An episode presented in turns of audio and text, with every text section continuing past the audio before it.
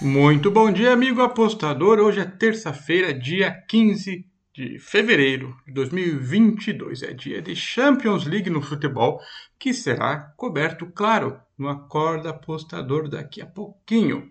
Futebol brasileiro não tem muitos jogos hoje interessantes, tem alguma coisa dos estaduais.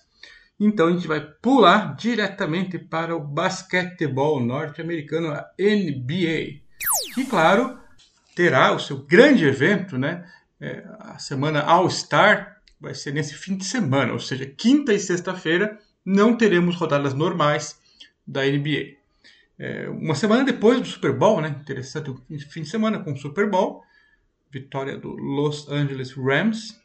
E agora teremos no próximo fim de semana a semana All-Star. É o time do LeBron contra o time do Duran, com as competições de três pontos, enterrada, habilidades.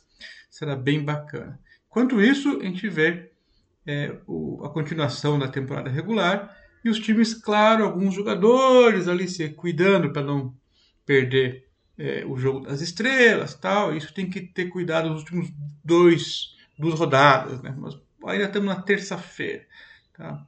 Quarta e quinta, talvez um outro jogador entre com o pé mais leve, né? Por enquanto, vamos seguir com a tabela de hoje. Philadelphia 76ers recebe o Boston Celtics. O Philadelphia, lembrando, fez umas trocas aí e ganhou o Barba para reforçar seu time. Só que hoje ele não joga. O James Harden está fora do jogo. E o Boston Celtics é visitante, só que está numa fase incrível. Ganhou seus últimos cinco jogos. O Philadelphia está animado porque reforçou o time né? e se livrou do problema que estava tendo, que era ter um bom jogador, o Ben Simmons, que não queria jogar. Brigou com o time, ano passado botaram a culpa nele da, do time ter ido mal, ele ficou bravo e era um dos principais jogadores do time, junto com o Embiid. Então ele saiu fora. Então dá, uma, um, um, astral novo em, em Filadélfia. Porém, o Boston está numa campanha excelente. É, esse jogo é o seguinte: o Boston tem dois caras muito bons para fazer cesta, para montar jogadas e atuar como ala, digamos, né? Que é o o Jason Tatum e o Jalen Brown. E o Philadelphia tem dois caras mais pesados ali, o Embidão, que é o pivô, e o Tobias Harris, que é, é um ala de força, ajuda no rebote e tal, mas é um bom arremessador infiltrador. Então, dois caras de cada time que decidem a maioria das jogadas para cada lado. É um jogo bem difícil de escolher lados porque o mercado colocou o jogo como parelho e com uma leve é, um leve favoritismo para o Boston, mesmo sendo visitantes, porque o time vem, claro, é uma fase excelente. Do meu ponto de vista, esses dois times têm defesas muito, muito boas em padrões da NBA. E a linha, inclusive, abriu baixa, abriu 210 pontos, a linha de over e under. Claro, o mercado se ajusta, né? eles não são bons. Em geral, tem, tem dado 215, 220, é, de maneira assim genérica a pontuação da, da NBA, mas quando dois times de boa marcação se encontram, eles ajustam para baixo. Ainda assim, eu acho que será under 210.5.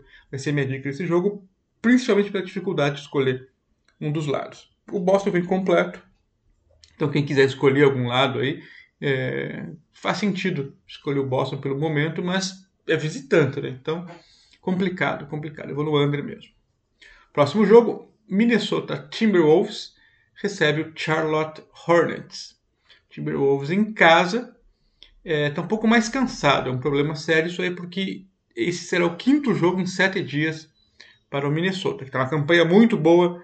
É, a, a, a, o número de vitórias dos dois times é parecido: 30 vitórias para o Minnesota, 29 para o Charlotte Hornets.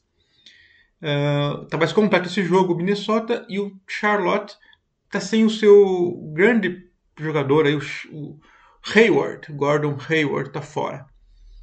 É, então, Timberwolves em casa, Hornets sem seu principal jogador. Só que o Minnesota em casa mais cansado. Então, e recentemente o Minnesota ganhou três dos seus últimos cinco jogos e o Charlotte ganhou só um perdeu quatro. Ou seja, tem tudo para o Minnesota né, ganhar. Mas não é tão simples assim matemática da NBA. Então eu vou no Charlotte no handicap mais 6,5 para esse jogo. Torcendo para que ganhe ou perca um de pouco, né? Arriscado, claro, mas é, eu acho que o time tem elenco e força aí para suprir sem o Gordon Hayward. Próximo jogo, New Orleans Pelicans contra Memphis Grizzlies. O Memphis é visitante, mas vem voando.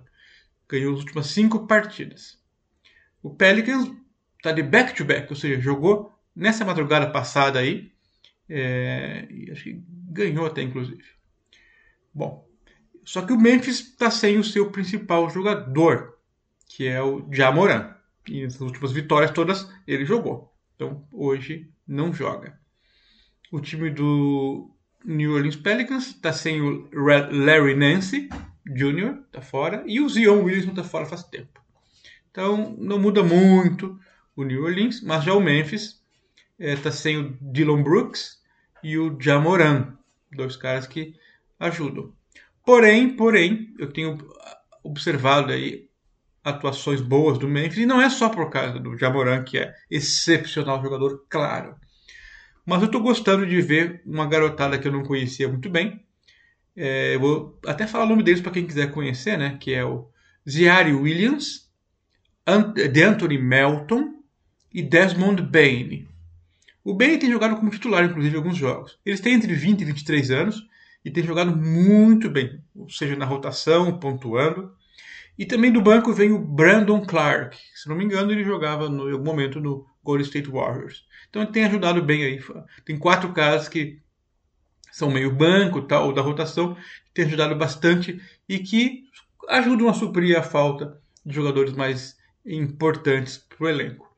Então, é, devido ao cansaço do Pelicans, eu vou me arriscar no Memphis menos 3,5, mesmo sem Jamorant, que está arrebentando. Próximo jogo, Phoenix Suns contra Clippers, Los Angeles Clippers. O Suns está jogando super bem e também ganhou as últimas cinco partidas. Clippers é, ganhou duas das últimas três, só que ganhou do Dallas e do Golden State Warriors.